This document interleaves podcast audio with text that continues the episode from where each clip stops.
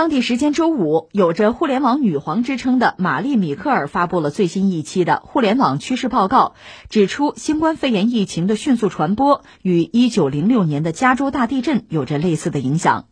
玛丽·米克尔在报告中指出，新冠肺炎正在以我们刚刚开始了解的方式改变现代生活。与此前全球疫情永久性的重塑地球相比，由于信息共享和科学技术的原因，新冠疫情带来的影响可能会更小一些。随着数量庞大的居家办公群体诞生，数字转型的进程正在加快。新的工作与生活平衡已经达成，在许多因此重塑的行业当中，远程医疗、快速及时诊断、自动化 AI 等科技与医疗保健的结合，或许正响应了时代的召唤。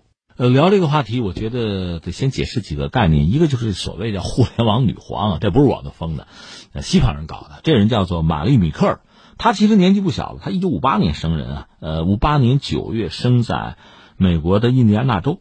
波特兰市，他本身拿到过心理学学士的学位，也拿过这个金融工商管理学的硕士学位吧。他本人最早是做基金经理出身吧，后来你看，在一九九四年，他偶然看了一个报道吧，就讲一个创业公司研发网络浏览器，他觉得这挺好，就跟人家联系嘛，详细了解，他发现这个浏览器可能会改变人们获取信息的方式。后来他就向华尔街投资者就是介绍这个公司吧，就王景啊。后来这公司就火了，他也火了。在一九九五年，他就发布一个叫《互联网报告》，名声大噪吧。从那时候开始，他不断的发布类似的报告。他本人的工作哈，呃，有所改变，当然越走越好啊。但是这个《互联网报告》本身就他对互联网的观察始终没有停顿过。这里面值得一提的是，二零零四年他发布过一个呃中国互联网报告，二百多页。他就预计中国互联网公司市值呢五年内会超过日本，这算是华尔街第一次大规模的看涨中国的互联网经济。二零零四年，那你现在看起来他还说的很准吧？后来二零零九年他又有一个移动互联网报告，就预计用户呢主要是通过移动设备来上网，传统的 PC 笔记本呢就比较次要了。那现在看来这个也是比较准确的，所以你看现在这个疫情爆发之后呢，他也关注。特别我们知道，你说我们作为一个普通国人都有感受吗？我们不是讲吗？如果说下半场是复工复产的话，上半场就是抗疫战役啊。所以，我们中国人在疫情爆发期间，我们怎么生活，甚至怎么工作？我作为一个成年人，我怎么远程办公？我的孩子怎么样在网上在线上学习？哎，我们都是有体验的。而这位互联网女皇也发布了一个疫情趋势报告。这就很有意思，它里边提到说什么呢？说这次这个疫情，他去觉得和谁有相似之处啊？他说疫情迅速传播和一九零六年的加州大地震有相似之处，所以我们再扯两句这个加州大地震啊，那就是一九零六年四月十八号，在其实是在加州的旧金山有一次八点六级的大地震，它集中在那个旧金山市区吧。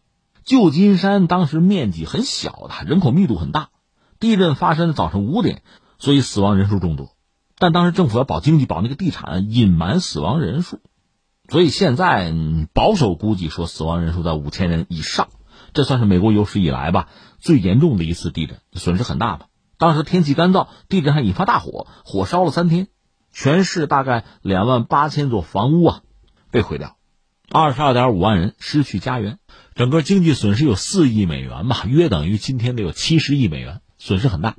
当然，这位互联网女皇把现在这个疫情和当年这个旧金山的大地震相提并论，各有各的理解。我理解，你要让我认同，我只能说你要把它作为一次自然灾害吧，倒是有相提并论的可能。当然，括号前提你得认为这个病毒也是自然产生的，不是人工的啊。另外，最大的不同是什么呢？因为我们知道地震本身作为自然灾害，咱们中国也不是没有闹过。完了之后，大家抗震救灾啊。尽快的恢复生产生活嘛，就完了。但这次疫情爆发，它实际上阻隔了人和人直接的交流和联络的可能性。大家真正担心的是什么呢？你是不是携带者呀？你有没有症状哈？啊，发不发烧啊？等等等等，是这套东西。人和人之间的交流被阻断了，包括国际贸易，因此也受到巨大的这个阻隔，航班什么的不都停下来了吗？这是很麻烦的事情。而地震呢，震就震了，震完了之后该怎么着怎么着，就有很大的不同啊。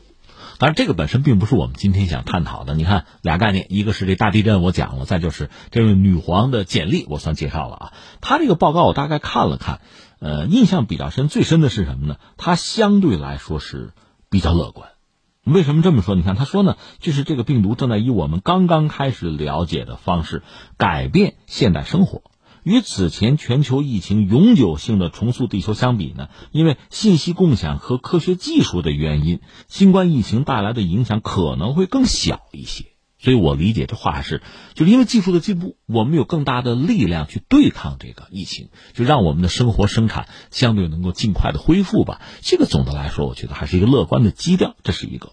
当然，对他来讲，他做了大量的判断，比如说按需到门，这是取得永久性市场的。需就是需求的需，门大门口的门，对啊，按需到门，这他认为是在今后成为一个主导的模式吧，永久性的市场是这个样子的。这个其实我也认同，但你要让我说，我觉得我理解啊，这个疫情让我们看到的这个世界哈，又基于我们手头的技术，我感到很多这个演进的过程，因为这个疫情实际上是被加速了，很多我们以前看不太清楚的趋势和可能性呢，现在看的就比较清楚了。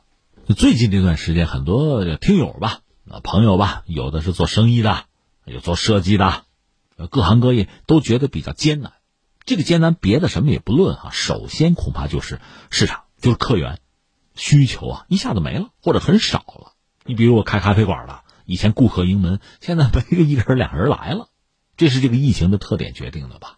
当然，另外还有一个就是现金流的问题，手头资金会紧。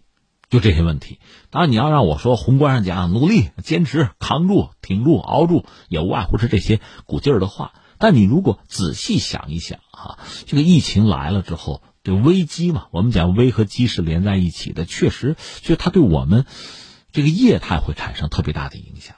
其实呢，不算这个疫情，因为技术的进步吧。比如互联网啊，移动互联网，就这些东西对我们的工作场景已经在发生潜移默化的改变。只不过疫情呢，让这一切一下子变得更清晰。那我举个例子吧，你比如说小孩子读书、上学，以前呢是班级一个班五六十人，一个老师面对几十个孩子讲课，这个场景我们都很熟悉。但是现在大家都宅在家里，是啊，说是停课不停学嘛，孩子们在家里也要读书啊。一个是学校现在当然都已经复课了，网上复课啊，安排甚至同样繁重的课业。另一方面，作为家长也不会让孩子闲着，现在有网络资源，想办法让孩子多学。你知道这意味着什么？网上作为一个孩子，作为孩子的家长，可能我只知道你这个班班主任啊、任课老师啊，我只知道这些，咱们之间互动。现在不是了，现在如果我愿意的话，全世界那么丰富的教育资源。我都可以利用啊，那我的孩子也可以接触到各种各样的老师啊，他会比较的，他会挑剔的，而传统的那种班级授课，老师们也不得不改为网上授课。我实话实说，一个我们就说公立的学校的任课老师，我们还不说年纪大的不碰网络的，就说年富力强的喜欢网络的，让你和网红教师去直接进行对抗，直接进行竞赛，你觉得你胜算有多大呢？但是这一切今天就已经发生了，那你的学生现在在网上可以看到各种各样的老师，各种风格的，各种习惯的，因为有学校有班级嘛，所以你还得是你的学生的唯一选择，但是恐怕已经不是最优的那个选择喽。类似的故事，我们这个行当早就遇到啊。以前就全国范围内，你说就电台能有几家？我做什么你听什么？爱听不听，对吧？现在不是了。现在你要愿意的话，在网上找吧，无穷无尽。我们就说音频节目啊，那你说听谁的？你喜欢谁的听谁的呀？这形势就发生很大的变化。所以我想说的是什么呢？这次疫情确实是让很多东西加速了，让很多以前不是那么明显的东西明显了。所以各行各业似乎都面临着一轮改变。我这么形容，你看对不对啊？就是还是做你的工作。但是你要用最新的技术，用你能达得到的最好的状态，把那个老活啊认真的重做一遍。你是个老师，现在在这个移动互联网时代，用最新的技术，你把你那课再讲一遍，它和原来肯定是不一样的。我一个做节目的，以前你收音机里听我节目就是了，现在不是，我也得用最好的最新的技术，把我想说的话再说一遍，形成新的节目，新的样态。供你选择，就这个样子。那你想，你是个做生意的，你是开咖啡馆的，如何用现在最新的技术，包括各种新的商业业态，把你这个咖啡再好好的煮一次卖出去。这是一个我的感慨，还有一个感慨是什么呢？其实你看，在今天这个时代吧，我这么说你别不爱听啊。我觉得，包括我在内啊，我们所有人似乎都变得浅薄了。为什么呢？太习惯线上生活了，特别疫情之后，天天网上趴着嘛，刷手机啊，所有的一切啊，讯息啊，产品啊，各种各样的机会，甚至这个麻烦威胁，都是来自网上。线下的平常大家的这个交往啊、见面啊，就比较真实的这种社交。包括你的社群啊，甚至阶层啊，这些东西实际上在网上被重组，然后呢，就变成了什么呀？派别，甚至比较极化，比较简单。那你注意没注意？这 疫情之后，你看这个网上朋友圈里边各种各样的争论非常激烈，动不动割袍断义、割席分坐，就这个，它甚至影响到正常的人和人的关系了，影响到正常的人的生活了。这是这种网上的生活，网上的信息带来的这对人的一种影响和冲击吧。而且你看，网上信息浩如烟海，几乎是无限的呀。你看什么，你信什么，你扪心自问哈，你看的是你想看的，你信的是你爱信的，如此而已。那些和你的想法不一样、和你立场相左的，你看都不要看。再加上有些人，他不是为了追求真相，他只是为了追求流量啊，各种大放厥词。所以你扪心自问啊，我建议你扪心自问：当你对一个事情做判断的时候，你是先获悉了真相，然后你再做判断，还是你是拿立场先行？我不得不问这么一句话：这就是网上线上生活带来的对对我们呢带来的改变。这个很难说是好是对啊。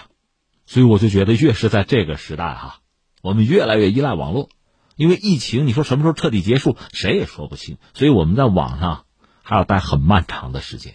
一方面，你必须习惯这种生活，你的生意还要做下去，你活得还要有滋有味儿。但另一方面呢，它负面的这些影响越来越多的显露出来。所以我特别推崇古人的那句话，叫什么呀？叫兼听则明。越是在这个时候，越不要简单的立场先行，被人家忽悠，甚至被那些为了赚流量的网络混混，我就管他们叫混混啊，牵着鼻子走。所以你看，越是在网络时代。什么人工智能啊、机器人啊都大行其道的时候，作为一个人，有自己的主见，有独立思考的能力，这就更加可贵。